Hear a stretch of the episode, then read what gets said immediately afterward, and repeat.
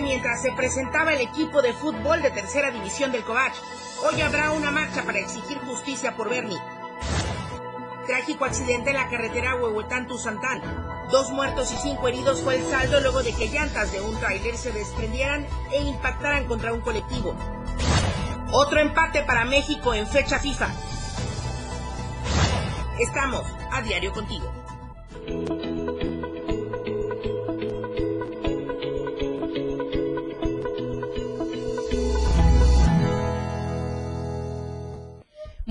Días, bienvenidos a la información en AM Diario en esta mañana. Gracias por acompañarnos. 13 de septiembre y por supuesto estamos conmemorando fechas muy especiales para este mes patrio en nuestro país. Gracias por acompañarnos y por supuesto por seguirnos en esta transmisión en vivo a través eh, del 97.7 y del 103.7 de FM, la radio del diario. También a través de las diferentes redes sociales. Gracias por siempre seguirnos hoy con el hashtag justicia para maestra Bernie. Justamente en unos instantes más le estaré hablando de ello porque ya han convocado trabajadores del Colegio de Bachilleres de Chiapas para una marcha en punto de las nueve de la mañana hoy partiendo desde el Parque de la Mujer Soldado al oriente de Tuxtla Gutiérrez, muy cerca justamente de la Dirección General para exigir justicia por este feminicidio. Y nada más comentarle que hay que recordar este 13 de septiembre de 1847, la gesta heroica de Chapultepec. Y con ello vamos a comenzar con las temperaturas. El clima en Diario TV Multimedia. Tuxtla Gutiérrez, podríamos alcanzar una temperatura máxima de 33 grados y una mínima de 22 grados. San Cristóbal, 22 grados la máxima, 13 grados la mínima. Comitán, 27 grados como máxima, 15 grados como mínima. Tapachula, 34 grados podría ser la temperatura máxima, 24 grados la temperatura mínima. En Palenque, 33 grados podría alcanzar la temperatura máxima y 22 grados la temperatura mínima. Y atento siempre a las lluvias que prevalecen en diversas eh, partes de la entidad, prioritariamente en la zona costa Soconusco. Hay que tener mucho cuidado, hay que tener mucha precaución porque en las regiones norte, Maya, Istmo, Costa, Soconusco y Sierra estarán muy fuertes las lluvias. En las demás regiones se prevén lluvias fuertes y hay que tener en consideración estas medidas dadas a conocer por Protección Civil.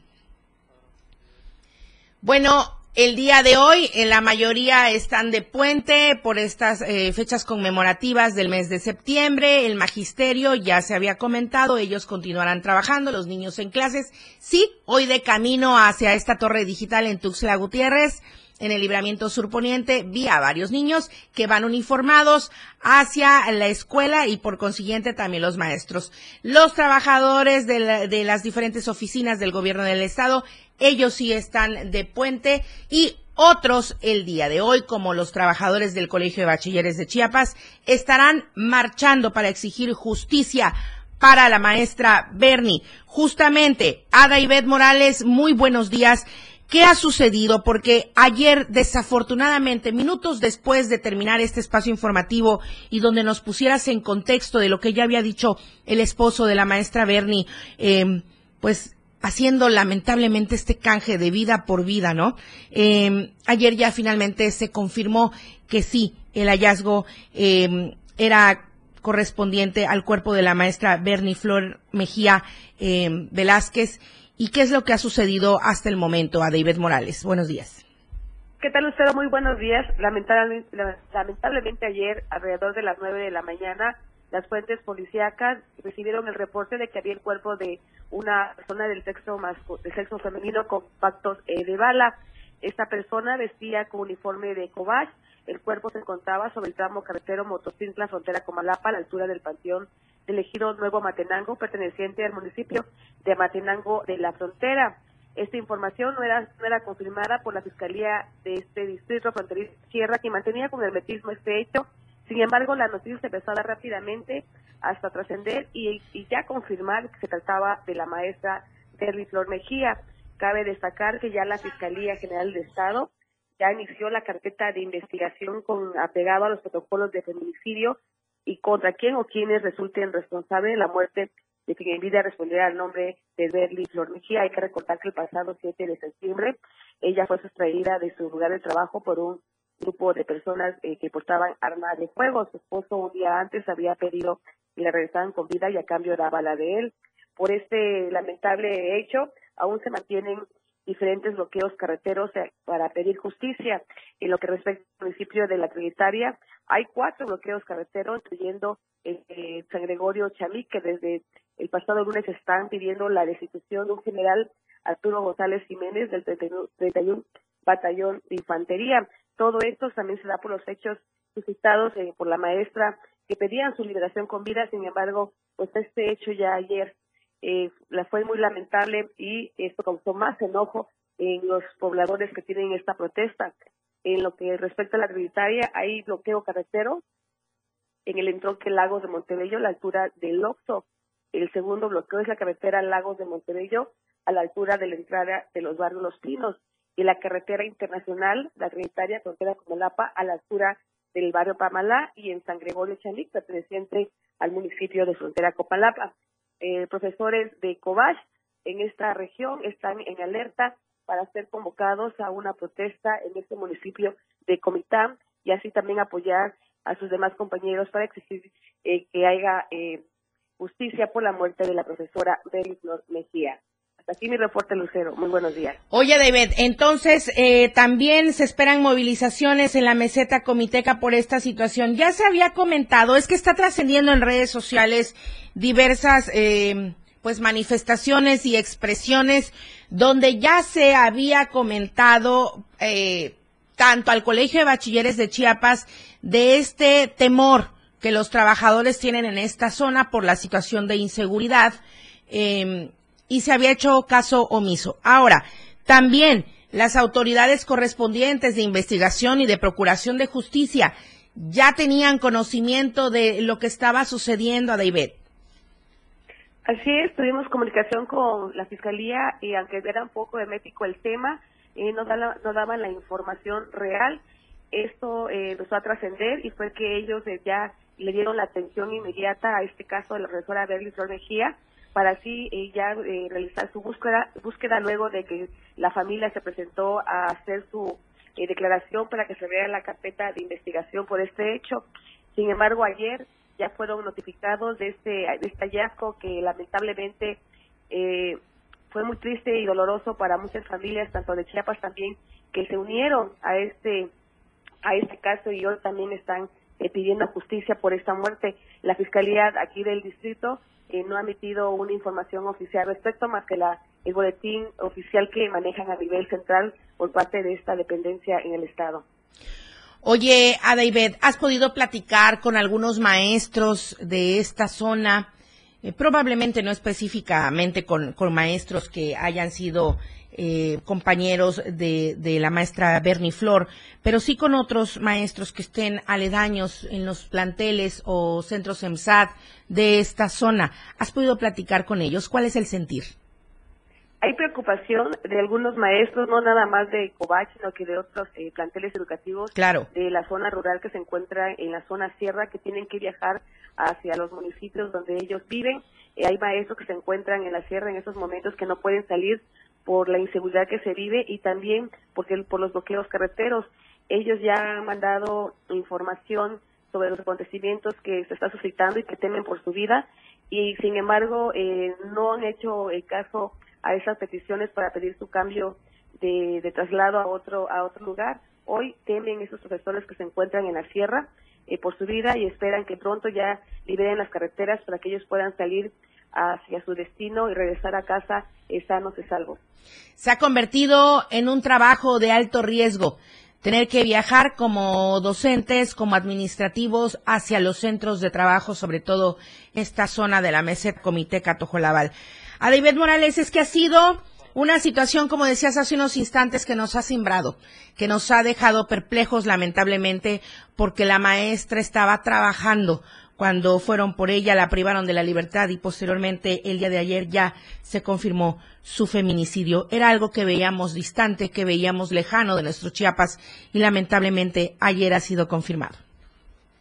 Así es, vamos a estar aquí pendiente también porque ya vieron pronunciamientos de colectivos de mujeres que también están exigiendo justicia. Esperemos que esta mañana pues veamos si hay movimientos en lo que es esta región de Chiapas para así también darlo a conocer. Esto sumado a los movimientos que van a haber allí en la capital del estado. De acuerdo, Aribet Morales, muchísimas gracias. Muy buenos días.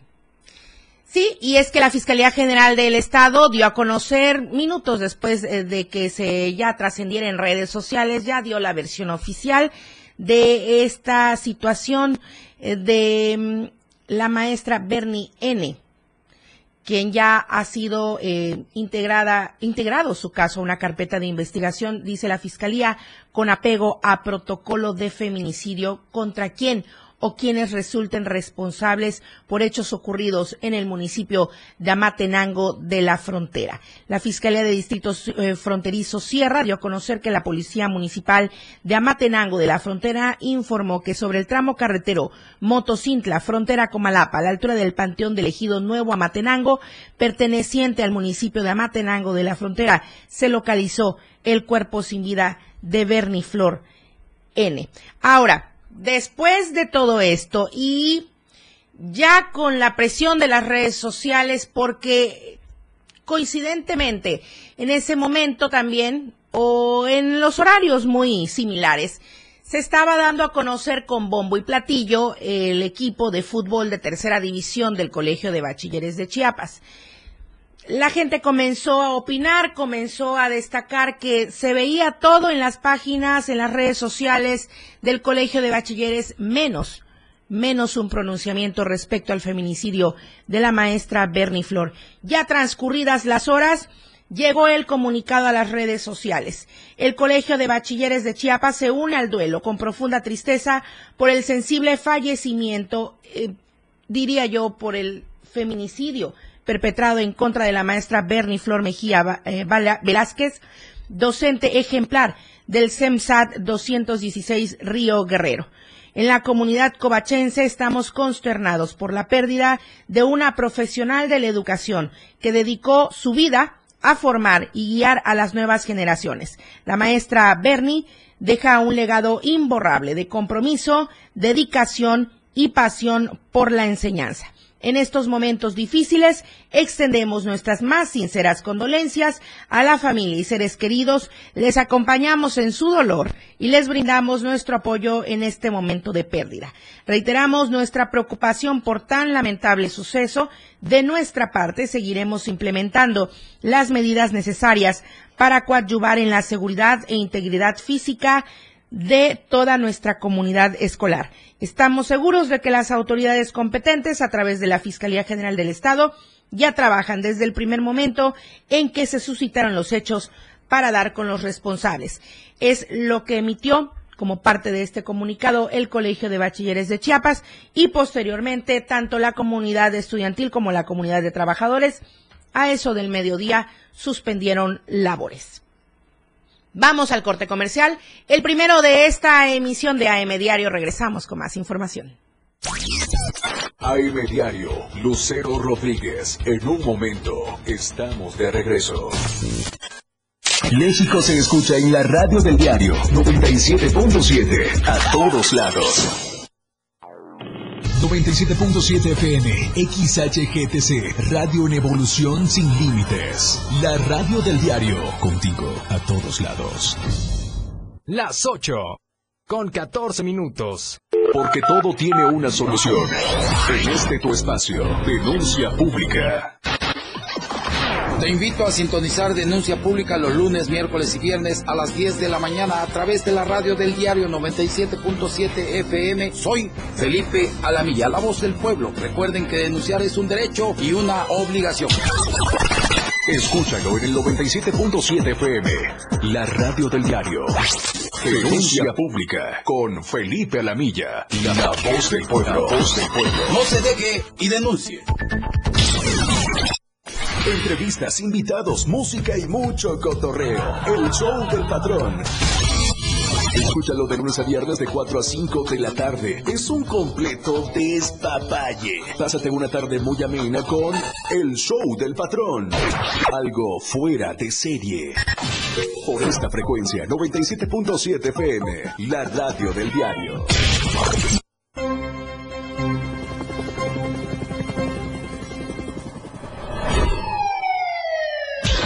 Cada momento en Chiapas, día a día, la información se genera cada minuto y Liliana Alonso y Fernando Cantón informan en Chiapas a diario. Chiapas a diario. De lunes a viernes de 2 a 3 de la tarde por el 97.7 FM, la radio del diario. Iridiana Alonso y Fernando Cantón en Chiapas a diario.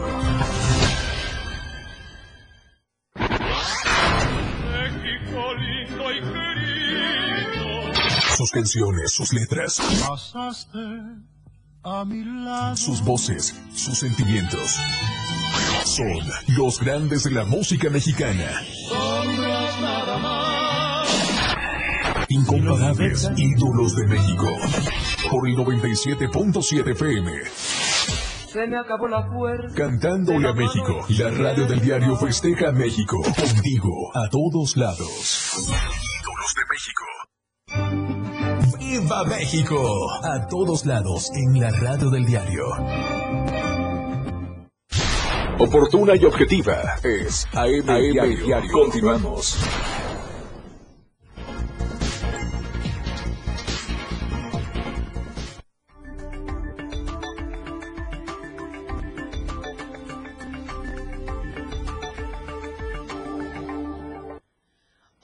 Tapachula, qué gusto saludarte, Valeria Córdoba, toda la gente que nos sigue, nos escucha en la Perla del Soconusco. Muy buenos días. Lucero, ¿qué tal? Muy buenos días. De igual manera te saludo con muchísimo gusto desde la bella perla del Soconusco en este miércoles ya mitad de semana.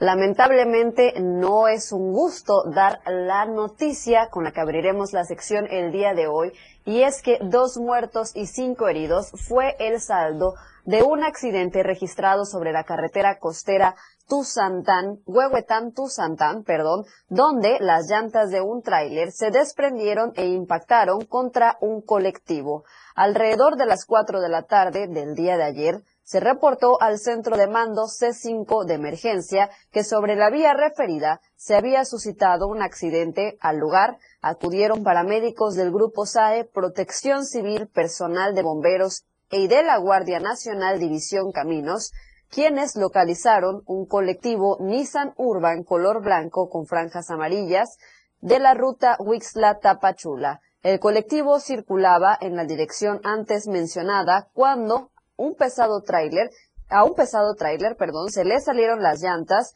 y las cuales salieron disparadas hacia la parte frontal del colectivo. Hasta el momento se desconoce los generales de los lesionados y de las personas que lamentablemente perdieron la vida. Las autoridades policíacas abanderaron la zona del accidente. Por último, personal de la Guardia Nacional se encargó de realizar las diligencias correspondientes y servicios periciales se encargó de levantar los cuerpos para ser trasladados al servicio médico forense de Álvaro Obregón. Sin duda alguna, lamentable situación la que se vivió ayer aquí en la carretera costera Esperamos que los lesionados se recuperen pronto y, por supuesto, también pronta resignación a los familiares de las personas que continúan en calidad de desconocidos. Así que es importante también si usted que nos está escuchando tiene alguna persona que vive en esta zona y piense que pueda haber estado en este colectivo que es su vía que transita, pues también contactarse con ellos. En otras noticias, en cosas mucho más agradables, aquí en Tapachula, la Federación Guatemalteca de Ciclismo y el Ayuntamiento Municipal anunciaron la realización de la sexagésima segunda edición de la Vuelta Ciclista Internacional a Guatemala, que en esta ocasión, en su quinta etapa, el 27 de octubre, se efectuará en la ciudad de Tapachula. En conferencia de prensa, los directivos de la Federación Guatemalteca de Ciclismo, Luis Laguardia y Omar Osvaldo Ochoa, junto a la presidenta municipal de Tapachula, Rosa Irene Urbina, dieron a conocer este evento deportivo en el que participarán más de 20 equipos de al menos ocho países. El evento se enmarca en el 175 aniversario de las relaciones diplomáticas entre México y Guatemala, mediante el cual, aparte de fomentarse el deporte, por supuesto, se fortalecerá el turismo regional y la economía local. La Vuelta Ciclista Internacional de Guatemala es patrimonio cultural intangible de la nación centroamericana y se encuentra entre una de las competencias más importantes del mundo. Se recorre en 10 etapas del 23 de octubre al 1 de noviembre, pero pues como habíamos mencionado, en esta ocasión se incluye a Tapachula en la quinta etapa en un circuito de casi 8 kilómetros en 19 vueltas. Las autoridades federales y aduanales darán las facilidades para el ingreso de los equipos, así también como medios de comunicación internacionales y patrocinadores de este evento. Esta será la tercera ocasión que la Vuelta Ciclista Internacional a Guatemala toque tierras tapachultecas, pues en 1971 y en 1983 también formó parte de ella. Y bueno, ya por último, para cerrar la sección, eh, como un aviso de última hora, hoy amanecieron abarrotadas nuevamente las instalaciones de la Comisión Mexicana de Ayuda a Refugiados que se ubican en el Boulevard Belisario Domínguez, muy cerca de la Central Oriente. De hecho, incluso pues la calle está tapada del lado derecho si hay paso en el carril izquierdo, pero pues a extremar precauciones para todas las personas que circularán o planean circular eh, por esa zona. Incluso pues ya también se encuentra ahí eh, la Policía Municipal y Protección Civil en, para intentar pues resguardar obviamente eh, la integridad de las personas migrantes, así también como de los automovilistas y evitar cualquier percance. Recordemos que desde hace prácticamente una semana se ha visto un aumento en el número de personas que están solicitando asilo aquí en México. Y bueno, pues hoy parece ser que es la cúspide, es el día que más ha estado saturadas estas instalaciones, Lucero. Hasta aquí el reporte el día de hoy. Regreso contigo a la capital del estado. Sí, y mejor evitar circular por esta zona de las instalaciones de la Comar. Valeria, eh, ubícanos un poco, por favor, en dónde se encuentran, en qué parte de la ciudad, en Tapachula. Sí, claro, están, eh, bueno, eh, cerca de la Central Oriente, como había mencionado, en el Boulevard Belisario Domínguez, para ubicar a las personas. Esta calle se encuentra tapada aproximadamente desde en donde se encuentra una pizzería, ahí empieza a taparse la calle y termina cuando se va entrando a Laureles 2, antecito eh, de una universidad Ahí esa parte se encuentra bloqueada, el carril izquierdo si hay paso por, eh, perdón, el carril derecho si hay paso por el carril izquierdo, pero por supuesto evitar, si es posible, circular por esta zona porque sí se encuentra bastante saturada y bueno, pues hay, hay personas, eh, sobre la calle, también así niños. Entonces, para evitar cualquier accidente, tomar vías alternas que también eh, justamente por este bulevar, pero a la altura de la clínica Santa Fe, también se puede entrar a Laureles 2. Entonces, si es posible, pues tomar esta vía alterna. Claro. Gracias, Valeria Córdoba. Muy buenos días. Buenos días a todos allá en Tapachula. Claro que sí. Muy buenos días. Quedamos pendientes. De Tapachula nos vamos hacia Palenque. Hola Palenque en el 103.7. Cristian Castro, buenos días. Hay una situación donde la Universidad para el Bienestar Benito Juárez acusan a la coordinadora de violación a los derechos humanos. Buenos días. Hola, ¿qué tal Lucero? Muy buenos días. Un saludo a todo el auditorio del diario de Chiapas para comentarles que el día de ayer cerca de 320 alumnos de la Universidad para el Bienestar Benito Juárez García, que se ubica en este pueblo mágico de Palenque, se manifestaron eh, luego de que, pues, eh, también acuerpados por docentes administrativos, esto ante un conflicto que sostienen con la actual coordinadora del plantel, Anita Pérez Arcos, la cual este día, de, o bueno, el día de ayer más bien, decidió ponerle candado a los portones y cerrarle el paso a los alumnos que estudian en dicho plantel. De acuerdo al expresado por alumnos y docentes, este es un problema que se tiene desde que fue abierta esta institución educativa de nivel superior, toda vez que señalan a la coordinadora de actos en contra de la educación y la permanencia laboral al cambiar constantemente a los docentes, lo cual afecta directamente su formación y aprendizaje. Los alumnos solicitaron a la directora general Raquel Sosa Elizaga que atienda esta problemática de manera inmediata, toda vez que esta situación está afectando directamente a los estudiantes, los cuales no tienen clases constantemente. Eh, de esta situación responsabiliza directamente a la coordinadora de presuntos actos de abuso de autoridad, hostigamiento, acoso laboral, marginación o amenazas con quitar becas o despedir maestros y también violentar los derechos humanos. Pero déjame comentarte, el día de ayer por la tarde, eh, la directora general de la Universidad para el Bienestar, Benito Juárez García, Raquel Sosa Elizaga, se comunicó con los alumnos vía telefónica, donde les dio a conocer que ella está al tanto de la problemática, pero también acusó a dos maestros que están eh, pues apoyando a los estudiantes, ya que eh, la coordinadora los acusa de haberla insultado y también eh, de haberla amenazado. Así que pues eh, dentro de las soluciones que dio la directora general es el hecho de que van a cambiar a la coordinadora en los próximos días, se van a realizar investigaciones en contra de estos eh, dos maestros y eh, bueno, en cuanto a las mejoras en, el plantel, menciona que pues va a continuar tal y como está porque bueno, pues así, así está planeado. Y así la información desde Palenque. Gracias, Cristian Castro. Ahí está la petición, la exigencia de justicia y también para que no pase desapercibido y no se omita el hecho de eh, manifestar por parte de los alumnos esta situación irregular. Gracias, Cristian. Buenos días. Un saludo para todos en el 103.7 de FM, la radio del diario. Vamos al corte comercial. Regresamos con la información deportiva. Justamente estará abordando Jorge Mazariegos en unos instantes más este tema del fútbol de la tercera división que ayer se presentó por parte del Colegio de Bachilleres de Chiapas. Volvemos. La información fresca y objetiva. AM Diario regresa después de la pausa. Evolución sin límites. La radio del diario. Más música, noticias, contenido, entretenimiento, deportes y más. La radio del diario 977. 97.7. La radio del diario. Más música en tu radio. Lanzando nuestra señal desde la torre digital del diario de Chiapas. Libramiento Sur Poniente 1999. 97.7. Desde Tuxtla Gutiérrez, Chiapas, México. XHGTC, la radio del diario. Contacto directo en cabina 961-612-2860. Escúchanos también en línea. www.laradiodeldiario.com 97.7, la radio del diario. Más música en tu radio. Las 8, con 28 minutos. Un medio ambiente sano es un derecho.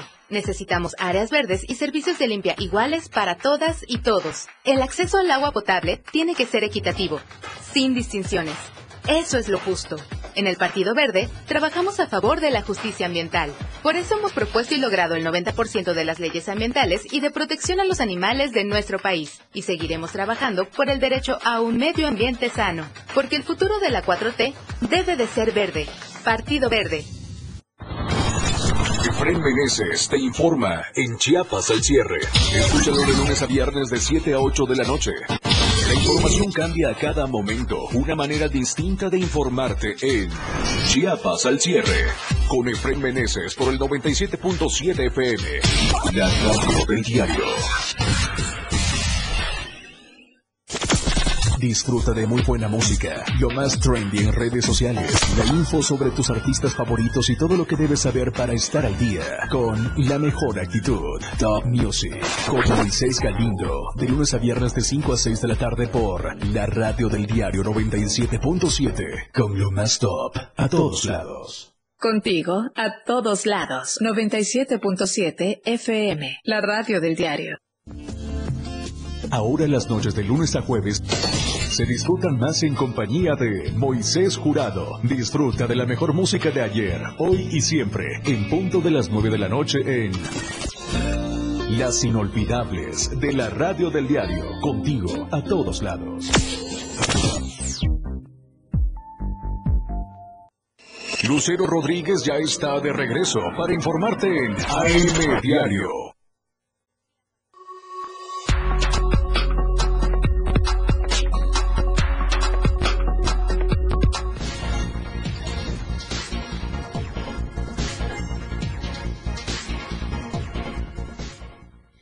Gracias por comentarnos en las redes sociales de Diario TV Multimedia. Estamos transmitiendo AM Diario y hoy con el hashtag Justicia para Maestra Bernie.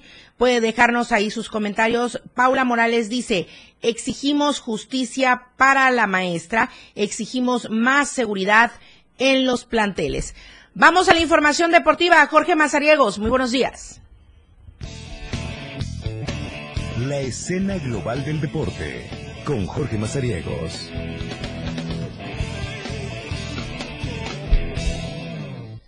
¿Qué tal, Luis Rodríguez? Qué gusto saludarlos. 13 de septiembre. Cuidado, eh, si usted vive o circula por el lado oriente-norte, más o menos a la altura del Parque del Oriente, pues esa eh, vía de alterna que tienen por el tema de la Torre Chepas, pues está bloqueada porque hay que conmemorar a los niños héroes, así que hasta el mediodía tenga usted presente que no podrá usted circular ya con ese tráfico que de por sí se hace, así que pues bueno.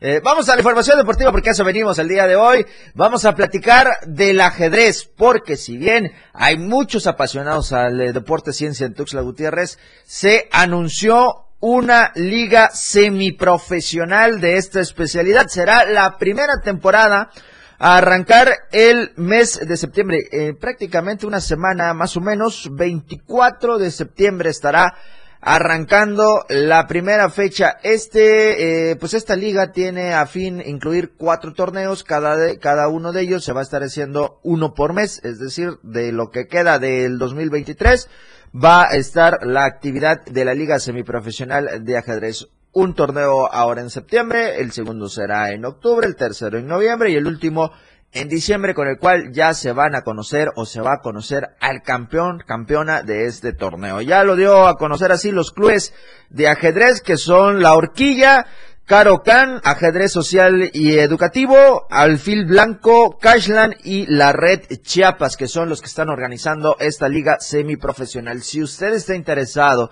en participar en este evento, contáctelos a través de la vía del WhatsApp. Le paso los números, es el 961 278-7734. Le repito, 961-278-7734 o al 967-167-9201 y el 961-178-4659. ¿Cómo va a estar eh, disputándose? Pues bueno, será eh, un torneo eh, por mes, uno eh, cada vez en lo que queda de este 2023. Eh, se estará realizando en horario de 10 de la mañana a 2.30 de la tarde. Serán cinco rondas a disputarse por evento, en donde será un ritmo de 20 minutos con aumento por jugada de dos segundos. Van en rating rápido, así que ahí tendrán oportunidad los participantes en ponerle actividad y movimiento al mundo de los 64 escaques. El primero, les decía, será el 24 de septiembre,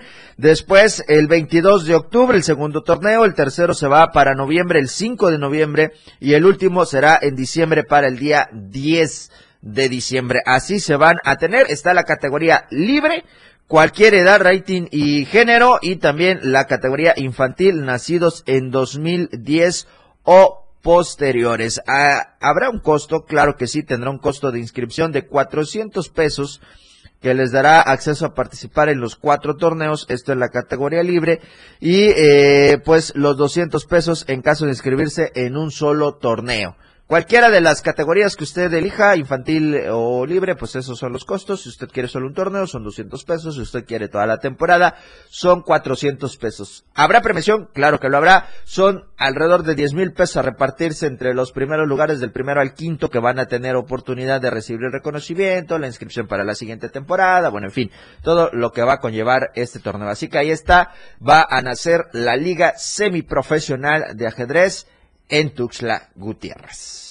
Vamos a platicar de fútbol porque vaya que si hay mucho de qué hablar. Vamos a arrancar con la selección mexicana. ¿Qué le pareció? Estaría interesante conocer qué le ha parecido el desempeño de esta selección mexicana ya bajo el mando de Jaime Lozano. El día de ayer también en territorio estadounidense se enfrentaron a Uzbekistán ¿Y qué cree usted? Iban cayendo uno por cero, de ahí el señor Raúl Jiménez que tuvo pues una tarde aceptable, ahí eh, logró hacer sus aportes junto con los demás elementos de la selección mexicana, terminaron empatando de nuevo 3 a 3 en el marcador, pero quedó muy exhibida que en la defensa México no trae nada. Al minuto 21 empataba primero eh, Raúl Jiménez, de ahí al minuto 80 y ya prácticamente en la recta final también, como pasó en el juego ante Australia, fue como la selección mexicana volvió a rescatar un empate. Así que mucho que desear, no está contenta la afición desde hace ya muchos años, desde aquel Alemania, México en la fase de grupos del Mundial de Rusia 2018, cuando todo mundo festejó como si hubiésemos ganado la Copa del Mundo al ganarle a Alemania. Desde ese día, la selección mexicana ya no fue la misma, y usted ya conocerá la historia. Se viene eh, pues los partidos de preparación porque le repito, le hemos reiterado en diversas ocasiones que no hay eliminatoria para México en esta ocasión por ser sede de la Copa del Mundo del 2026 junto a Estados Unidos y Canadá, así que lo único que se tiene que preocupar es hacer un buen fútbol, dejar de exhibirse que en la defensa puede pasar cualquiera y más teniendo al señor Guillermo Ochoa en eh, la portería. Así que ahí estuvo ya en el eh, minuto eh, de compensación. Uzbekistán fue el que anotó el último tanto. Y bueno, ya así estuvieron las, las cosas tres por tres en este encuentro. Y ahí quedó un empate más para la selección mexicana. Lo bueno de esto es que este fin de semana usted ya podrá disfrutar de una jornada más de la Liga MX y lo van a hacer con el Clásico Nacional. Así que ya le estaremos dando a conocer los detalles durante los próximos días. Vamos a cerrar la sección eh, deportiva platicando de la presentación del día de ayer de un nuevo equipo. Sí, señores, un nuevo equipo de la tercera división en Tuxtla Gutiérrez. Se van a sumar a los de la UDS, a las lechuzas de la Pablo Guardado Chávez, a Chifut y a Profut Soccer que está en San Cristóbal de las Casas, a Garra Frailescana que está en Villaflores y ahora nacieron los quetzales, los estudiantes del Colegio de Bachilleres de Chiapas el día de ayer fue presentado. Ahí estuvieron eh, pues el cuerpo técnico que está encabezado por Miguel Casanova, experimentado que ya se conoce de la PAPA pues todo lo que va con el tema de la tercera división profesional. Eh, el día de ayer pues hicieron eh, hincapié en que pues el Colegio de Bachilleres de Chiapas hasta hoy día no ha utilizado un recurso de la institución para este proyecto. Si usted tiene dudas, nada más le voy a ir mencionando algunas cosas. Hay que pagar un informe, hay que pagar la afiliación, hay que pagar la inscripción, hay que dar un depósito de garantía, hay que pagar los viajes, los hospedajes, la alimentación, tener un estadio o una cancha en donde usted va a ser de local, y dicho es de paso, pues los estudiantes del Colegio de Bachilleres de Chiapas, pues van a tener que rentar el estadio Flor del Sospo, aquel que conoce usted, que todavía está en remodelación, que lo remodelaron precisamente por este proyecto, ¿no?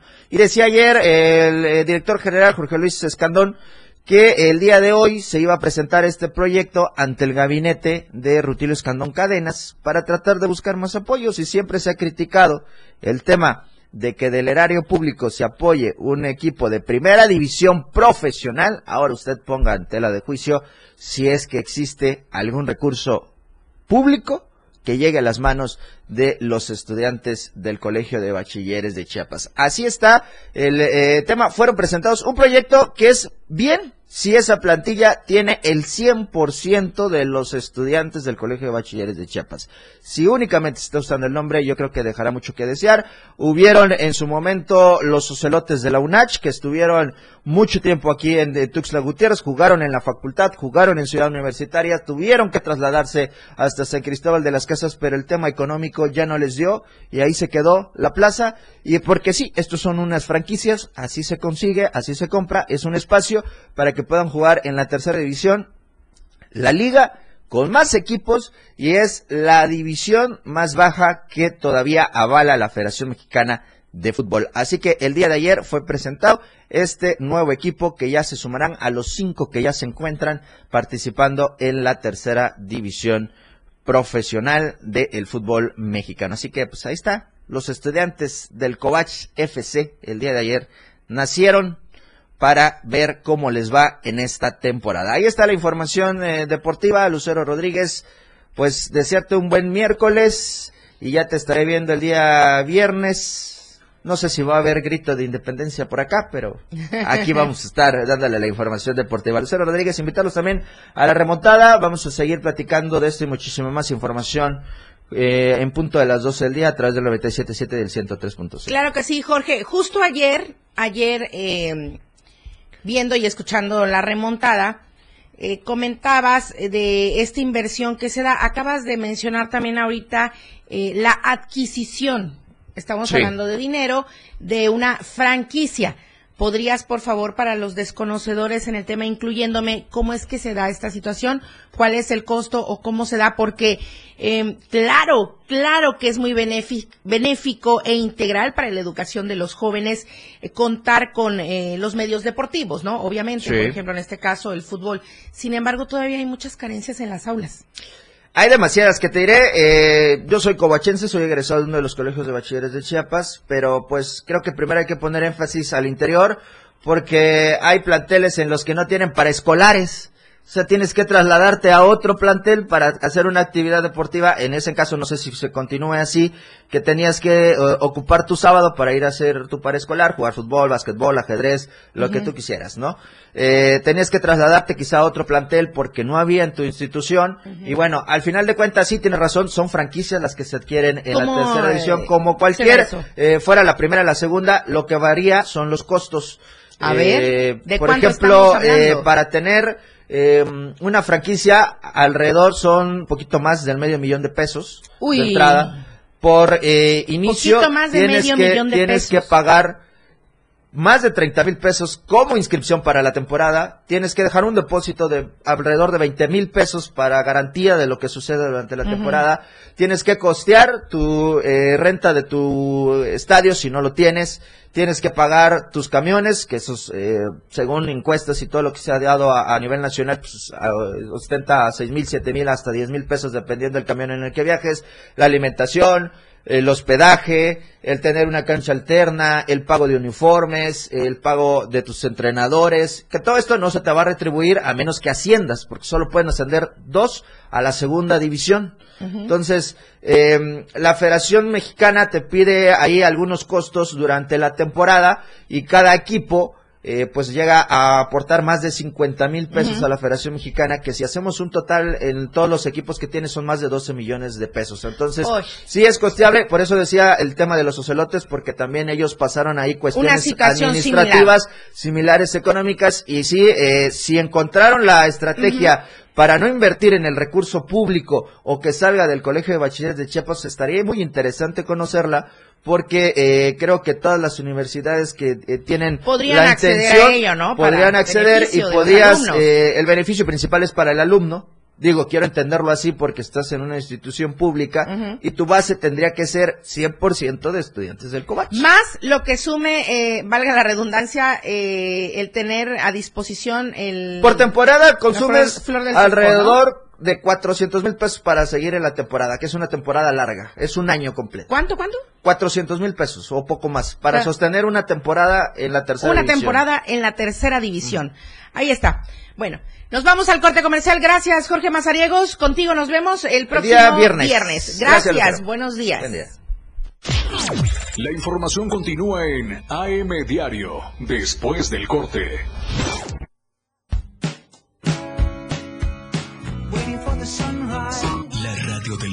Transformando ideas contigo a todos lados. Las 8 con 44 minutos. Ha llegado la hora de ponernos la camiseta, de portar los colores de México, de agitar las banderas, de gritar y disfrutar su gran fiesta. En la radio del diario se escucha a México a todos lados. México impulsa el desarrollo del sur-sureste del país, modernizando el corredor multimodal interoceánico del Istmo de Tehuantepec, una alternativa eficiente al Canal de Panamá para conectar dos océanos con gran capacidad y seguridad, coordinadas por la Secretaría de Marina, las Asiponas de Coatzacoalcos y Salina Cruz, junto con el Ferrocarril del Istmo, trabajan para ofrecer servicios combinados de transporte y apoyar los polos de desarrollo para el bienestar de México. Secretaría de Marina. Gobierno de México. Entrevistas, invitados, música y mucho cotorreo. El show del patrón. Escúchalo de lunes a viernes de 4 a 5 de la tarde. Es un completo despapalle. Pásate una tarde muy amena con El Show del Patrón. Algo fuera de serie. Por esta frecuencia, 97.7 FM, la radio del diario. Fundación Toledo es una organización enfocada en la educación. Desde nuestra fundación hemos realizado varios proyectos para poder llevar a cabo nuestro objetivo principal, apoyar la educación en Chiapas, especialmente en las zonas rurales marginadas. A pesar de ser una organización joven, somos apasionados de lo que hacemos y entendemos que la educación juega un papel importantísimo en las personas, ya que ésta se ve reflejada en el desarrollo de su país. Para conocer más de nosotros, visita nuestras redes sociales en Facebook e Instagram como Fundación Toledo y nuestra página web en www.fundaciontoledo.org.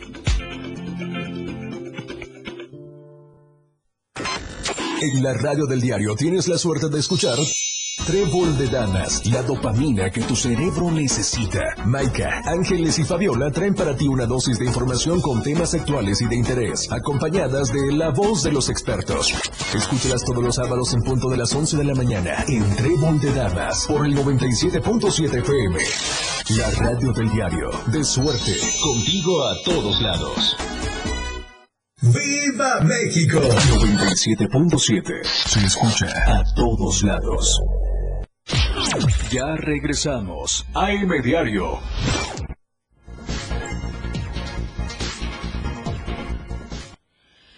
Estamos de regreso en AM Diario y antes de continuar con la información, yo quiero invitarle a que visite la boutique artesanal Arte 5. Usted ya ha visto los diseños. Por cierto, lo que traje el vestido del día lunes, el huipil de Carranza del día de ayer, un amarillo que porté, es de Arte 5. Y yo le invito a que acuda a la décima Poniente Sur, número 111C, entre Avenida Central y Primera Sur porque ahí va a encontrar los mejores diseños con los mejores bordados de nuestras manos chiapanecas. Acuda porque no solamente hay ropa para damas y caballeros en todos los estilos, también hay accesorios, bolsas, sombreros, eh, aretes, en fin, todo lo que usted quiera ahí lo encontrará. Ahora sí, Luis Carlos Silva con la información nacional. Muy buenos días. José, gracias, buenos días. Un cordial saludo para ti y los amigos del auditorio. Ricardo Monreal Ávila, ex senador de la República, declinó sus intenciones de competir por la jefatura de gobierno de la capital y en contraparte pues será el coordinador político de Claudia Sheinbaum con quien se ha unido en una alianza muy importante que tiene que ver con sus aspiraciones políticas rumbo a 2024. El mismo Zacatecano, eh, Lucero Auditorio, afirmó que la decisión es clara y rechazó ser ingenuo. Admitió que como persona que tiene pues, una ah, trayectoria política muy importante y junto al presidente de la República, Andrés Manuel López Obrador, ha recorrido diversas trincheras y sobre todo en el, en el terreno de la Ciudad de México, toma en cuenta que hubo una declinación muy importante de Omar García Harfuch para dedicarse de tiempo completo a la campaña de Claudia Sheinbaum, por lo cual se une a estos esfuerzos. Desde sus oficinas dijo que está tranquilo y también cumplió con su compromiso de honrar su palabra en el proceso interno para la selección del coordinador de los comités de la defensa de la cuarta T y además dijo que en el transcurso de los próximos días y semanas tomará unos días de descanso, sobre todo por el tema patrio, para reincorporarse de lleno a las actividades en el último trimestre de 2023. Asimismo, Lucero aseguró que en el transcurso de estas próximas semanas tomará también una decisión muy importante que es la decisión política, sobre todo aquella que tiene que ver con el trabajo que realiza la Cuarta Transformación, esto a pesar de que Marcelo Ebrard ha tratado de desvirtuar el proceso interno que se desarrolló en la encuesta mencionada. Por último, dijo que a pesar de estas circunstancias, el trabajo que le espera junto a Claudia Sheinbaum será intenso, además de que intentará reencarrilar precisamente el tema de la cuarta transformación, tomando en cuenta que enfrente tienen a una adversaria muy complicada que viene siendo Xochitl Gálvez, sobre todo con el Frente Amplio por México, y en este momento dijo, esta es la oportunidad más importante y primordial para reencarrilar a esta cuarta transformación, tomando en cuenta que en 2024 será una decisión muy importante para todos los mexicanos la permanencia en el poder o simple y sencillamente la alternancia que podría darse en el transcurso de los próximos meses. Hasta aquí mi información, Lucero. Un abrazo y como siempre pendientes desde la Ciudad de México. Muy buenos días. Muy buenos días, Luis Carlos Silva. Muchísimas gracias a todos quienes dan clic en la radio del diario.com. Estamos también en streaming desde donde usted se encuentre. Ahora, Vamos a la convocatoria que será emitida el próximo 18 de septiembre, porque en nueve estados de la República elegiremos a nuevo gobernador en el 2024. Comenzó la cuenta regresiva. El próximo 18 de septiembre, Morena emitirá las convocatorias para los nueve estados en los que habrá elección a la gubernatura, entre ellos Chiapas, informó el presidente nacional del partido, Mario Delgado Carrillo que el próximo lunes 18 de septiembre vamos a emitir la convocatoria para las, eh, los y las participantes, los que quieran aspirar, eh, para las entidades que vamos a elecciones. Repito, el próximo 18 de septiembre se van a emitir las convocatorias para las nueve entidades que van a elección en el 2024. Este martes en rueda de prensa, Delgado Carrillo explicó que el 25 y 26 de septiembre, las y los interesados en participar podrán inscribirse. Y el 25 y 26 de septiembre serán las fechas para que todas y todos los interesados se inscriban. 18 de septiembre se publica convocatoria, 25 y 26 son los registros para las y los interesados. Aclaró que el ganador o ganadora de cada estado se elegirá a través del método de encuesta y que en las convocatorias se dará a conocer la regla que seguirán para cumplir con el principio de paridad y así determinar en qué entidades irá un hombre o una mujer.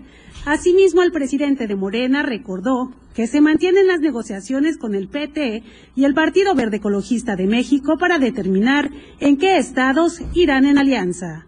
Para Diario Media Group, Itzel Grajales. Ahora me lazo con mi compañera Janet Hernández porque los libros de texto continúan sin la aceptación en algunas zonas. Este es el caso de San Pedro Chenaló y ya ha comenzado el ciclo escolar. Janet, buenos días.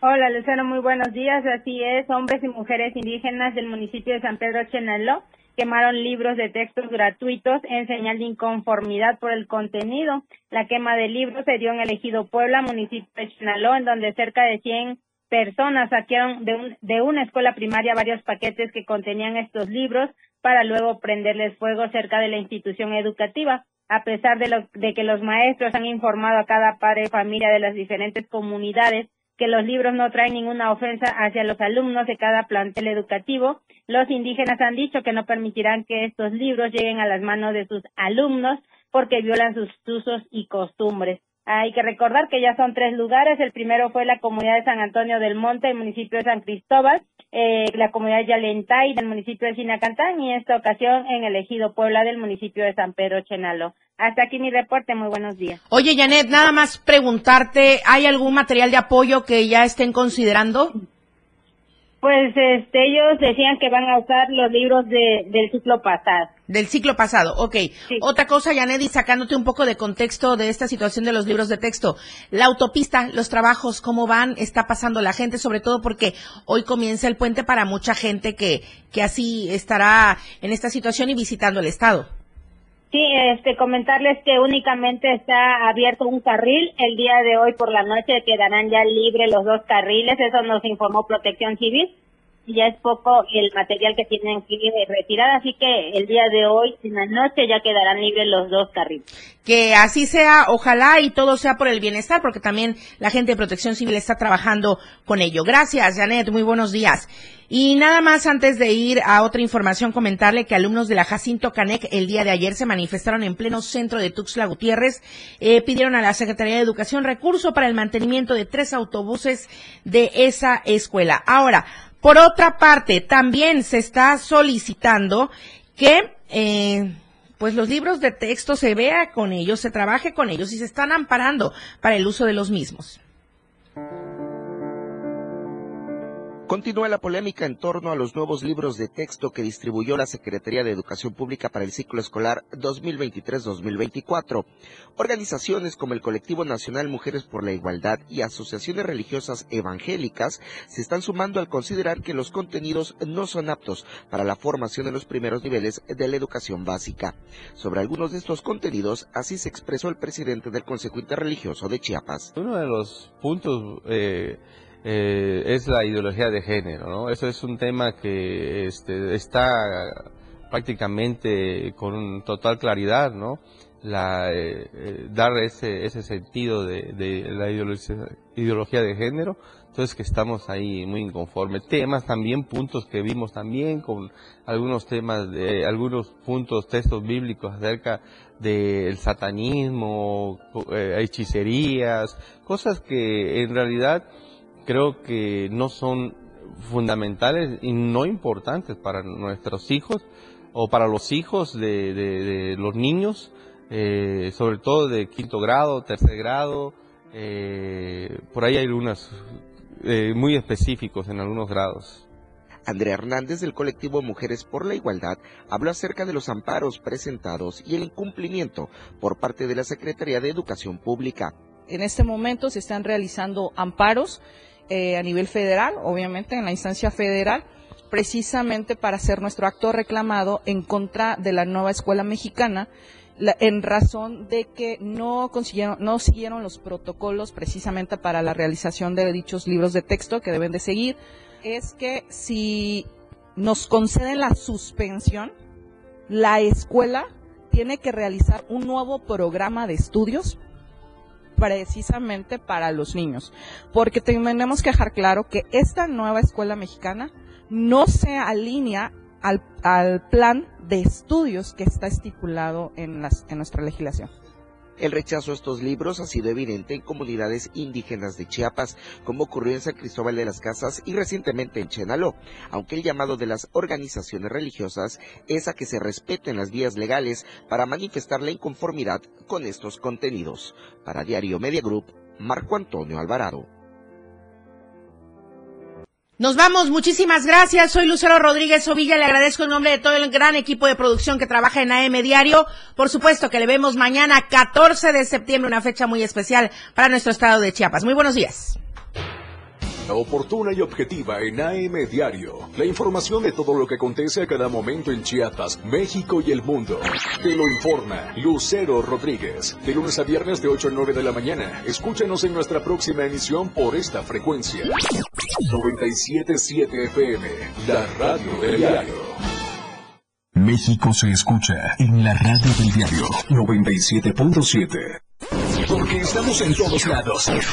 La radio del diario 97.7 FM. Ahora ya se escucha en Alexa. Desde tu dispositivo Alexa. Es muy fácil. Descarga el skill de Alexa, la radio del diario de la tienda de Amazon Alexa. 1. Abre la aplicación de Amazon Alexa en tu dispositivo. 2. Dale clic en el menú principal. 3. Selecciona skill y juegos. 4. Busca la radio del diario. 5. Dale instalar y listo. ¿Es que fácil y rápido? Ahora solo dale instrucción con tu voz. Alexa, pon la radio del diario. Poniendo la radio del diario 97.7 FM contigo a todos lados. La radio del diario 97.